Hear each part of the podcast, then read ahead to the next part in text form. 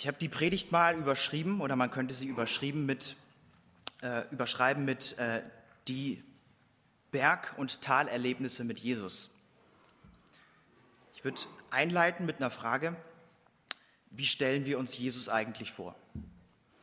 Stellen wir uns ihn als jungen Mann vor, Mitte 30, etwas längere Haare, wie er umherzog, äh, liebevoll, mitfühlend mit den Menschen? Oder stellen wir uns ihn eher vor als Gottes Sohn, ja, als äh, herrliche Gestalt, äh, weiß, glänzend und hell? Oder stellen wir uns ihn eher vor als zerfetzten, blutig geschlagenen Mann, der am Kreuz hängt? Ich denke, dass all diese Seiten von Jesus richtig sind. All diese Seiten, so wird Jesus in der Bibel be be beschrieben. Und all diese Seiten, die tragen zu seiner Gesamtheit hinzu. Wenn wir Jesus ähnlicher werden wollen, dann heißt das auch, dass wir uns identifizieren müssen mit seinen Seiten, mit seinen Eigenschaften. Und die sollen dann Auswirkungen haben in unserem Leben. Ich denke, eine vollständige Erkenntnis von Jesus zu haben, ist für uns Menschen nicht möglich oder schwer möglich. Aber wir können Jesus immer wieder neu erkennen und immer äh, vielfältiger. Ich möchte auf eine Begebenheit eingehen aus Markus 9, Vers 2 bis 13. Ähm, da ist Folgendes vorgefallen. Jesus nimmt drei seiner Jünger, Petrus, Jakobus und Johannes, mit auf einen hohen Berg. Und dann geschieht eine Verklärung von Jesus. Jesus wird vor, vor ihren Augen verwandelt, er wird umgewandelt in seine eigentliche ähm, ja, Gestalt, wie er aussieht. Dann erscheinen noch aus dem Alten Testament, also uns die bekannten Personen aus dem Alten Testament, Elia und Mose, die reden mit Jesus. Und dann aus, aus, einer, aus einer Wolke ertönt eine Stimme, das ist mein geliebter Sohn, auf den sollt ihr hören. Genau, der Petrus ist extrem überrascht. Alle Jünger sind überrascht. Petrus hat die super Idee, hier äh, drei Hütten zu bauen. Hier will ich bleiben, hier will ich nicht mehr weg. Eine Hütte für, für Elia, eine für Mose, eine für Jesus. Womöglich hätten die Jünger auch noch Platz in einer der Hütten, ich weiß es nicht. Ja, ähm, nachdem die Stimme verhallt ist, dann ist Jesus wieder normal vor ihnen zu sehen. Die Jünger und Jesus gehen den Berg wieder hinunter. Und Jesus sagt zu ihrem Erstaunen, erzählt das nicht weiter, was ihr erlebt habt. Und redet mit niemandem über das, bevor ich äh, von den Toten auferstanden bin. Das ist so die Begebenheit. Jesus ist für die Jünger auf, auf diesem Berg äh, für eine kurze Zeit in seiner eigentlichen göttlichen Gestalt zu sehen, wie er eigentlich schon immer war. Also wir kennen Jesus aus den Evangelien so als Mensch, aber im ersten, also im, im Johannesevangelium heißt es auch, er war schon vor Beginn der Schöpfung da. Und mich erinnert das ein bisschen an, an die Geschichte von Mose aus dem Alten Testament. Mose war auch auf einem Berg und als er herunterkam, hat sein Gesicht hell geleuchtet und Mose hat sozusagen Gottes Herrlichkeit wiedergespiegelt. Aber bei Jesus ist es anders. Jesus selbst ist die Herrlichkeit von Gott. Er spiegelt das nicht nur wieder. Warum Mose und Elia? Wieso erscheinen hier Mose und Elia? Vielleicht, ähm, weil Mose und Elia ähm, für das Gesetz und die Propheten stehen, die im Alten Testament so, so wichtig waren, so einen großen Stellenwert hatten für die Israeliten. Aber jetzt, wo Jesus da ist, da ist es anders. Jesus ist der Mittelpunkt. Das Gesetz und die Propheten, die werden uns nicht helfen. Die werden uns nicht helfen, die Ewigkeit mit Jesus zu verbringen.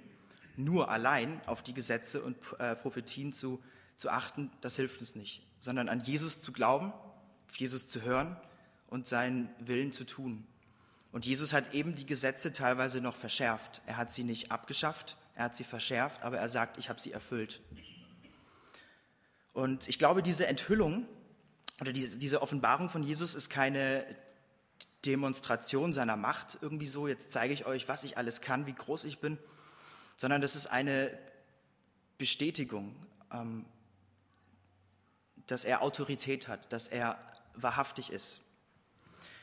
Ähm, der Apostel Petrus hat später in einem Brief mal geschrieben, unser Evangelium ist nicht gegründet auf irgendwelchen Fabeln und Visionen, sondern wir haben ihn wirklich zu sehen bekommen. Wir haben Jesus gesehen. Und der Auftrag an, an, an die Jünger heißt, hört auf mich. Ich stelle mir das sehr, sehr krass vor für die Jünger. Ich weiß gar nicht, wie ich es mir vorstellen kann. Ein besonderer Augenblick, ein Augenblick hinter den Vorhang. Auf diesem Berg, ich weiß nicht, der Berg wird nicht näher beschrieben, aber es hieß, sie gingen sehr weit auf einen Berg. Der ist weit entfernt vom normalen Leben, von der Realität. Da oben ist es schön. Da oben, da muss ich keine Verantwortung übernehmen. Da habe ich keine Schwierigkeiten. Und ich kann den Petrus sehr gut verstehen. Er sagt, ich will hier nicht weg, ich will hier bleiben, hier oben, ganz nahe mit Jesus. Und ich kenne selber Momente und vielleicht kennt ihr auch Momente in eurem Leben der besonderen Anbetung, der besonderen Nähe zu Jesus, in eine, eine Nähe mit Jesus, wo ihr nicht nur ähm, vom, vom Kopf her wisst, ja, Jesus liebt mich, sondern wir spüren das auch. Ne? Und solche Momente sind gut und die sind sehr wichtig und wir dürfen die haben. Momente, wo wir dann neue Kraft schöpfen können, wo wir auftanken können. Aber diese Momente gehen wieder vorbei, weil sich das Leben als Christ nicht nur da oben auf dem Berg abspiegelt. Ja, die Jünger gehen wieder runter mit Jesus und ich finde das ähm, sehr unpassend. Erst diese wunderbare, herrliche Offenbarung mit Jesus und jetzt sagt Jesus, aber erzählt das nicht weiter. Und dann kommen die noch ins Gespräch und Jesus sagt auch, ich werde, ich werde viel leiden. Ja? Ich, ich werde viel, äh, ähm, ja, viel äh, schwierige Sachen erleben. Und hier ist eben diese andere Seite von Jesus, die, die zum Vorschein kommt. Jesus, nicht nur der Mensch und nicht nur der Herrliche, hoch erhöht, sondern zuerst geht Jesus durch Schwierigkeiten hindurch, durch Leid, durch Schmerzen. Und das ist eben eine Seite, die genauso zu Jesus gehört. Und bevor Jesus dann wirklich verherrlicht wurde, wie diese Jünger das in so einem, in so einem ähm, kurzen Augenblick zu sehen bekommen haben, äh, bevor das passiert ist, ist er erst ans Kreuz. Und dann ist das wirklich geschehen. Dann ist diese Verherrlichung hervorgekommen. Und ich habe mich jetzt so gefragt, wie ging es jetzt den Jüngern dabei eigentlich? Also man könnte doch meinen, dass so ein Erlebnis für die Jünger ihnen ähm, so viel Kraft geben würde, dass sie überhaupt äh, keinen Grund mehr hätten zu zweifeln, oder? Also sie haben hier eine wahnsinnige Offenbarung. Sie sehen hier ein Zeichen, ein Wunder. Also die, die müssten ja eigentlich äh, durch ihr Leben hindurchgehen und müssten sagen, ja klar, ich, wir, wir sind absolut sicher, wir haben das gesehen. Aber was erfahren wir noch über diese drei Jünger? Im Leben von Petrus müssen wir nicht lange suchen. Eine kurze Zeit später oder eine gewisse Zeit später hat er Jesus verleugnet. Er hat einfach gesagt, ich kenne dich nicht. Und für mich zeigt das einfach auch, Jesus, äh, der, Petrus ist immer noch ein Mensch. Er hat immer noch Menschenfurcht. Er hat immer noch Angst. Und es gibt in seinem Leben Fehltritte. Es gibt Niederlagen. Und auch wenn sein Glaube in manchen Situationen so besonders stark war, wo er sagt, Jesus, ich verlasse dich nicht, und da kommt das Gegenteil zum Vorschein. Eine weitere Begebenheit, die ich auch interessant finde, im Garten Gethsemane. Jesus ist kurz vor seiner Verhaftung. Jesus hat Blut geschwitzt, ihm war zum Heulen zumute, er hat fürchterliche Angst. Und es sind eben auch diese drei Jünger, Petrus, Jakobus und Johannes, die mit ihm waren. Die anderen waren ein bisschen weiter entfernt. Und er hat sie gebeten, für ihn zu beten und wach zu bleiben. Jesus findet seine Jünger schlafend. Ja? Also diese drei Jünger, die eben das noch erlebt haben, die so viel mit Jesus erlebt haben, der Schlaf ist wichtiger als die Angst von Jesus. Ich weiß es nicht, ja. Und bei der Verhaftung fliehen alle Jünger. Und auch Petrus und Johannes und Jakobus, die haben später als Apostel noch sehr viel bewirken können. Die haben viele Menschen zu Jesus geführt und sie haben sehr große Dinge getan. Und ich will das nicht kleinreden, äh, diese, diese Fehltritte von denen, aber ich möchte darauf hinweisen, dass ähm, die auch in ihrem Leben vorgekommen sind und dass es nicht nur auf diesem hohen Berg war, das Leben ähm, für die Jünger. Und eben auch in dem Leben von diesen drei Jüngern, da sind viele krasse Sachen vorgefallen. Die waren im G Gefängnis, die waren äh, Folter unterzogen und die sind, zumindest zwei von ihnen, Jakobus und Petrus, sind den Märtyrertod gestorben für Gott. Und Johannes wurde verbannt. Was mir diese, diese Geschichte und auch das, ähm, das, was Jesus mit seinen Jüngern anspricht, zeigt, ist, Zeichen und Wunder haben auch ihren Preis. Also alle Menschen in der Bibel, die auf eine besondere Weise bevollmächtigt wurden, die auf eine sehr besondere Weise ausgesandt wurden, mit viel Kraft und Wunder erlebt haben, die haben kein leichtes Leben. Die, die müssen mit viel Verantwortung im Leben umgehen die haben alles für Jesus hingegeben. Aus dieser großen Kraft folgt auch viel Verantwortung. Und ich denke, das ist heute nicht anders. Wir bekommen Jesus nur im Gesamtpaket, würde ich mal in Anführungszeichen sagen. Jesus will Herr über unser Leben sein, aber nicht nur eine Seite von Jesus, nicht nur ähm, Jesus als der Herrliche, Hocherhöhte, der uns immer nur ja, Frieden schenkt und immer nur dafür zu sorgen hat, dass wir uns wohlfühlen. Ja, wir dürfen Hilfe erwarten äh, von, von Jesus und wir haben Momente erlebt und wir werden Momente mit Jesus erleben und ich möchte dieses Erlebnis nicht kleinreden. Aber auch Leiden und Schwierigkeiten, in welcher Form auch immer, die gehören zu unserem Leben hinzu. Leid, das du mit dir herumträgst, Leid, das Menschen verursacht haben, Leid, für das du nichts kannst oder Leid, was auch dein eigener Fehler war. Wir sind mit Jesus auf dem Berg und Jesus ist da und wir sind auch mit Jesus im Tal, wenn es dann wieder ins Tal hinuntergeht und Jesus ist auch da. Jesus lässt uns nicht alleine.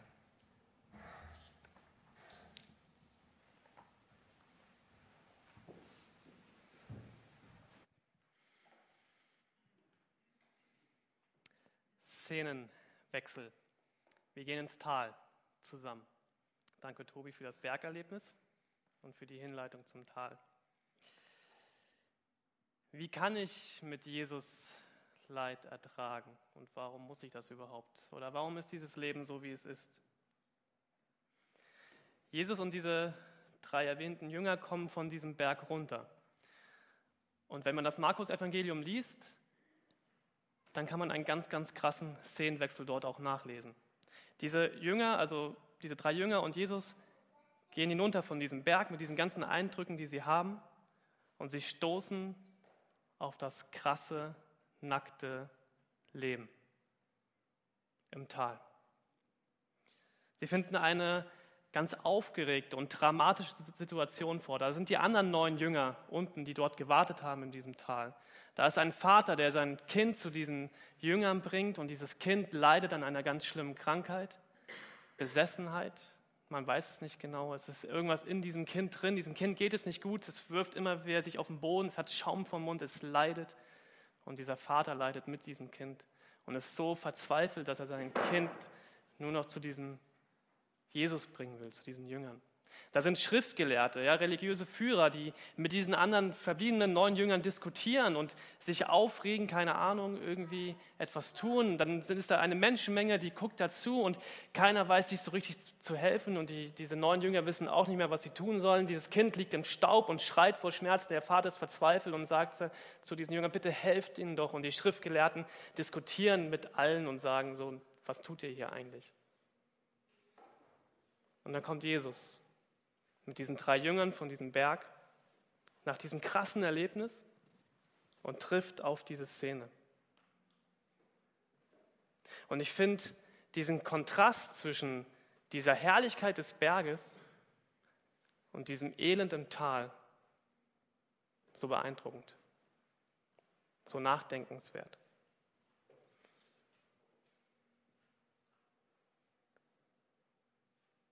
Man blickt dem Elend dieser Welt manchmal so einfach ins Gesicht. Kennt ihr das? Wenn ihr so schockiert seid über das, was ihr erlebt und was ihr seht. Und ihr kommt gerade vielleicht aus, einer, aus einem völlig anderen Zusammenhang und steht auf einmal dort und denkt so, was ist das denn jetzt? Wie soll ich jetzt damit umgehen?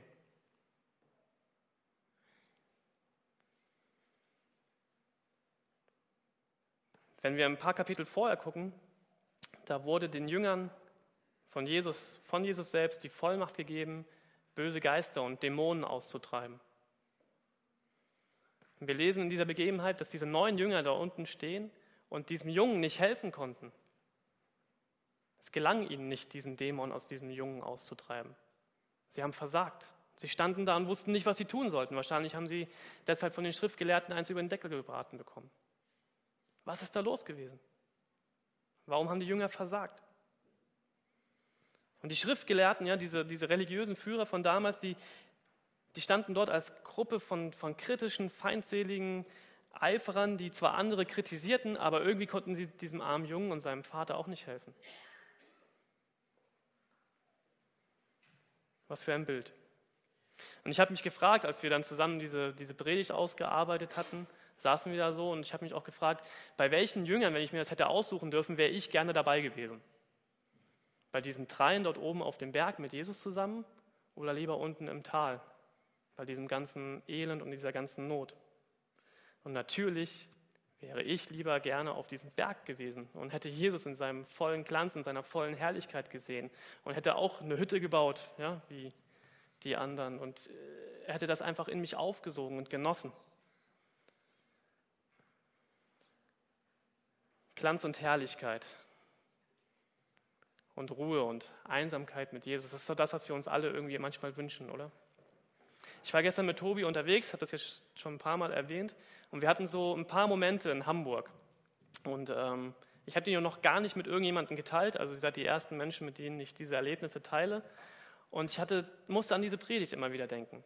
Und wir standen in einer Szene, standen Tobi und ich so ein bisschen erhöht, es war kein Berg, aber ein hohes Haus. Aber ich dachte so, ja, genau so ist es manchmal. Man steht irgendwo oben und guckt runter. Und Hamburg sieht von oben wunderschön aus. Wisst ihr das? Vor allen Dingen, wenn es dunkel ist und der Hafen ist so schön erleuchtet. Man guckt so von oben auf Hamburg hinab und denkt so, ja, das ist echt eine schöne Stadt. Und ich stand da an so einer Brüstung gelehnt. Wir haben gar nicht geredet, wir haben einfach diesen Blick genossen und dachten so, das ist so ein schöner Ausblick. Das ist so eine schöne Stadt und ich liebe diese Stadt und ich liebe die ganzen Menschen, die dort rumlaufen und dachte so, ja, das ist echt schön, hier zu sein. Und ich habe diesen Moment so genossen, dass ich in Hamburg sein darf und dass wir zusammen dort stehen und diesen Ausblick genießen dürfen. Und dann hatten wir aber auch den Szenenwechsel. Dann sind wir durch die Straßen Hamburgs gelaufen. Eine Szene, also so ein Bild, es saß ein, ja, der, der Mann war echt kaputt und er hockte dort in irgendeiner Ecke, es war ein bisschen Licht und er machte sich auf seinem Löffelchen irgendwas warm und die Spritze lag daneben und der Arm war schon hoch und ich dachte so, ja krass. Dann läufst du durch die Straßen weiter und du siehst lauter Betrunkene, der eine hatte sich schon vollgepisst.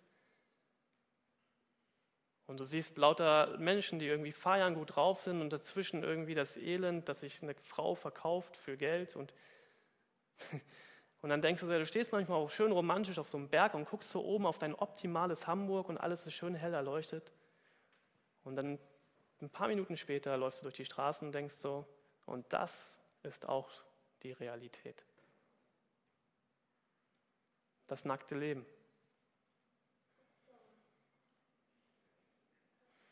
Und ich habe gemerkt, ich als Mensch, ich würde viel, viel lieber immer wieder auf diesem Berg leben und mich verkriechen. Nur das Schöne sehen, nur das optimale Leben, nur mein Traumleben. Und alles andere am liebsten ausblenden. Und ich habe gemerkt, das wird nicht funktionieren. Es funktioniert einfach nicht. Dieses Leben ist so nicht. Es ist nicht optimal. Es ist nicht nur schön und Glanz und Gloria. Dieses Leben ist anders. Dieses Leben spielt nicht nur auf diesem Berg. Und eben als Monika diese Geschenke verteilte hier im Raum, dachte ich, ja, das ist genau das Bild, wie es oft so auch ist, das Leben. Wir sagen ganz oft, das Leben ist ein Geschenk. Und ich habe keine Ahnung, was mit euch nachher passiert, wenn ihr diese Geschenke auspackt, die ihr bekommen habt. Ich weiß nicht, was da drin ist, was Monika euch mitgegeben hat. Und mir wurde oft gesagt, mag dieses Leben ist wie ein Geschenk. Und wenn man dieses Geschenk dann auspackt, dann denkt man manchmal so, ey, kann ich das wieder zurückgeben? Umtauschen? So wollte ich das nicht. Das Geschenk wollte ich so nicht. Das Leben spielt nicht nur auf einem Berg, nicht nur von oben. Und das merken diese drei Jünger, die mit Jesus auf dem Berg waren, auch recht schnell. Was tut Jesus in dieser Situation, als er von diesem Berg runterkommt und diese Situation dort vorfindet? In meinen Worten gesagt, er guckt sich diese Situation an und schüttelt mit dem Kopf und kann es nicht fassen, was dort passiert.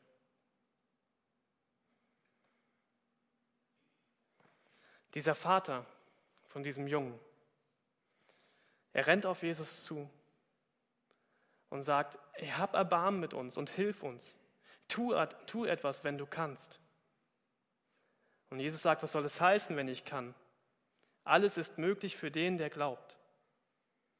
Und der Vater ruft, ich glaube, aber bitte hilf mir, dass ich nicht zweifle. Ja, der Vater fragt Jesus, ey, bitte kannst du meinem Sohn helfen? Ich habe deine Jünger schon gefragt, die konnten es nicht. Die Schriftgelehrten meckern auch nur den ganzen Tag rum und helfen meinem Kind nicht. Kannst du mir helfen? Und Jesus antwortet, alles ist möglich, wenn du mir vertraust. Und das bedeutet, ja, ich kann dir helfen, wenn du glaubst. Und der Vater sagt, ja, ich glaube, aber bitte hilf meinem Unglauben. Und das bedeutet, ja, ich, ich, ich glaube, aber ich will glauben, aber ich, in mir sind auch so viel Zweifel. Ich bin so verzweifelt und ich weiß nicht mehr, was ich machen soll mit meinem Jungen. Ich will gerne glauben, aber ich habe solche Zweifel. Und dann heilt Jesus diesen Jungen. Was bedeutet das? Jesus hätte diesem Mann sagen können, diesem Vater sagen können, ich bin die Herrlichkeit Gottes in Menschengestalt. Das wurde gerade auf diesem Berg dort oben bestätigt. Ich bin absolut heilig und rein und reinige du dein Herz. Bekenne all deine Sünden, überwinde deine Zweifel, deine innere Zerrissenheit. Und wenn du dich dann mir total hingegeben hast, mit einem reinen Herzen vor mich treten kannst, dann dann kannst du mich gerne um diese Heilung bitten, die du brauchst. Aber genau das sagt Jesus nicht. Genau das sagt er nicht. Der Vater des Jungen sagt, ich bin nicht voller Glauben, ich bin voller Zweifel. Aber bitte, bitte hilf mir. Und Jesus hilft. Jesus verlangt hier an dieser Stelle keine vollkommene Gerechtigkeit. Er ist die vollkommene Gerechtigkeit. Und er möchte uns alle daran teilhaben lassen. Jesus verlangt keinen perfekten Glauben. Er ist der perfekte Glaube. Und er will uns Anteil daran haben lassen, wenn wir unsere Hilflosigkeit in diesem Punkt zugeben. Und das ist genau der entscheidende Punkt. Was man durch dieses Berg- und Talerlebnis von Jesus und Gott lernen kann, auf diesem Berg, und das hat Tobi eben auch schon erwähnt, können wir erahnen, wer Jesus eigentlich wirklich ist. Wer er wirklich ist. Und was für ein Leben Jesus bis jetzt geführt hat mit seinem Vater Gott im Himmel. Ein Leben voller Glanz und Herrlichkeit und Heiligkeit. Ein Leben als Gott. Und gleichzeitig kündigt Jesus auf diesem Berg, wo das bestätigt wird, dass das Jesus ist, kündigt Jesus sein Leiden an. Und im Tal, da begegnet uns das nackte Leben, begegnet ihm das nackte Leben. Elend, Verzweiflung, Hoffnung auf Erbarmen und Hilfe. Und Jesus kann es nicht fassen, aber er stellt sich diesem Leid und diesem Elend. Und er stellt sich noch viel mehr. Er kündigt sein Leiden an, das, was ihn erwartet, in dem Moment, als er sich dem ganzen Elend und der ganzen Not dieser Welt stellt und sagt, ich gehe dem entgegen und ich trete dem entgegen.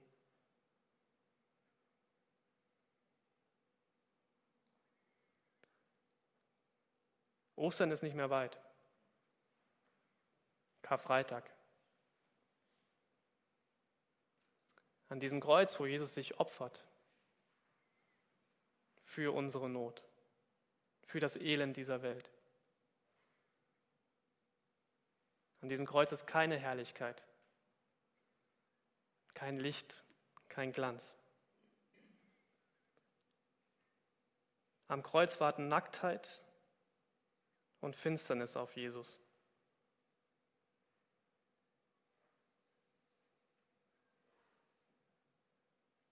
Am Kreuz, da schaut Jesus diesem Elend dieser Welt ins Gesicht. Warum hat Jesus sich das angetan? Er tat es für uns, für diesen Vater und diesen Sohn und für dich und für mich.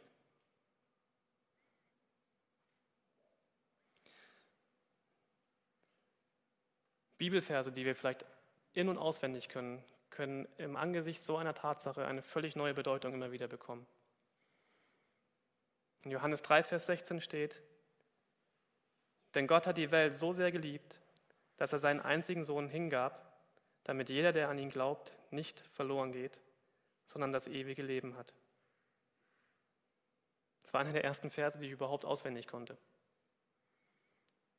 Und wenn man das vergleicht mit diesem heiligen Jesus, der auf diesem Berg erscheint und gleichzeitig sein Leiden ankündigt, dann beginnt dieser Vers in mir zu arbeiten und zu sagen, so ja, und ich danke dir, dass ich an diesen Jesus glauben darf, lieber Gott.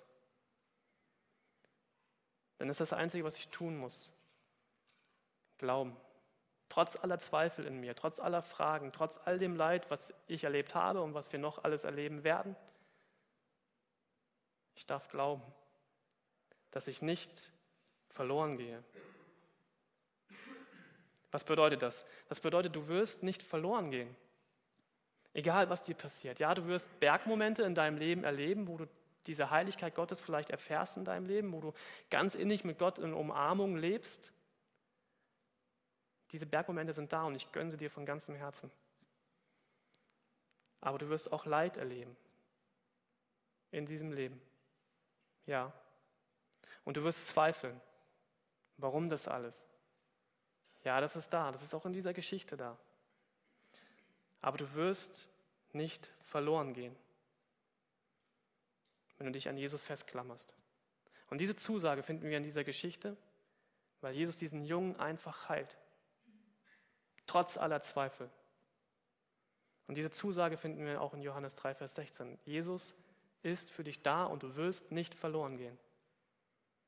Glaub einfach. Diese Zusage kann mir in meinem Leid Kraft geben, Hoffnung und Zuversicht. Und Gott sagt zu jedem Menschen, durch Jesus Christus, du bist meine Tochter, du bist mein Sohn, ich liebe dich. Ich würde jeden Preis für dich bezahlen, jede Erniedrigung auf mich nehmen, um dich nicht zu verlieren. Und genau das hat er getan.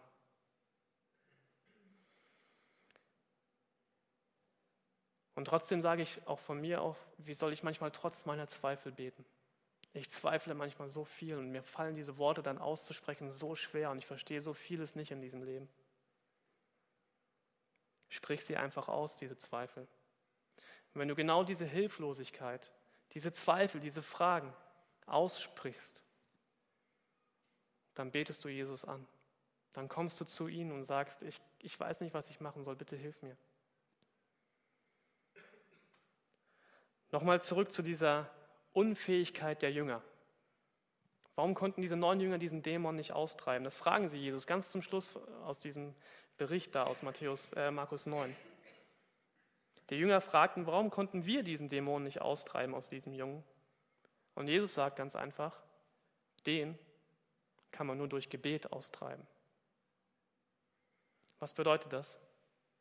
Die Jünger haben nicht gebetet. Und ich dachte so, diese, diese Antwort ist so einfach von Jesus. Ja, die haben, ihr habt nicht gebetet. Diesen Geist, diesen Dämon kann man nur durch, durch Gebet austreiben. Ist das alles, was die Jünger hätten tun müssen? Beten? Offensichtlich. Vielleicht haben sie in diesem Moment, als dieser Vater mit dem Sohn zu ihnen kam, nicht erkannt, was sie eigentlich hätten tun müssen. Vielleicht haben sie nicht erkannt und vergessen, was sie, was sie tun mussten. Ich weiß nicht, was sie alles probiert haben. Vielleicht waren sie zu stolz, zu schwach, zu vergesslich, um zu beten.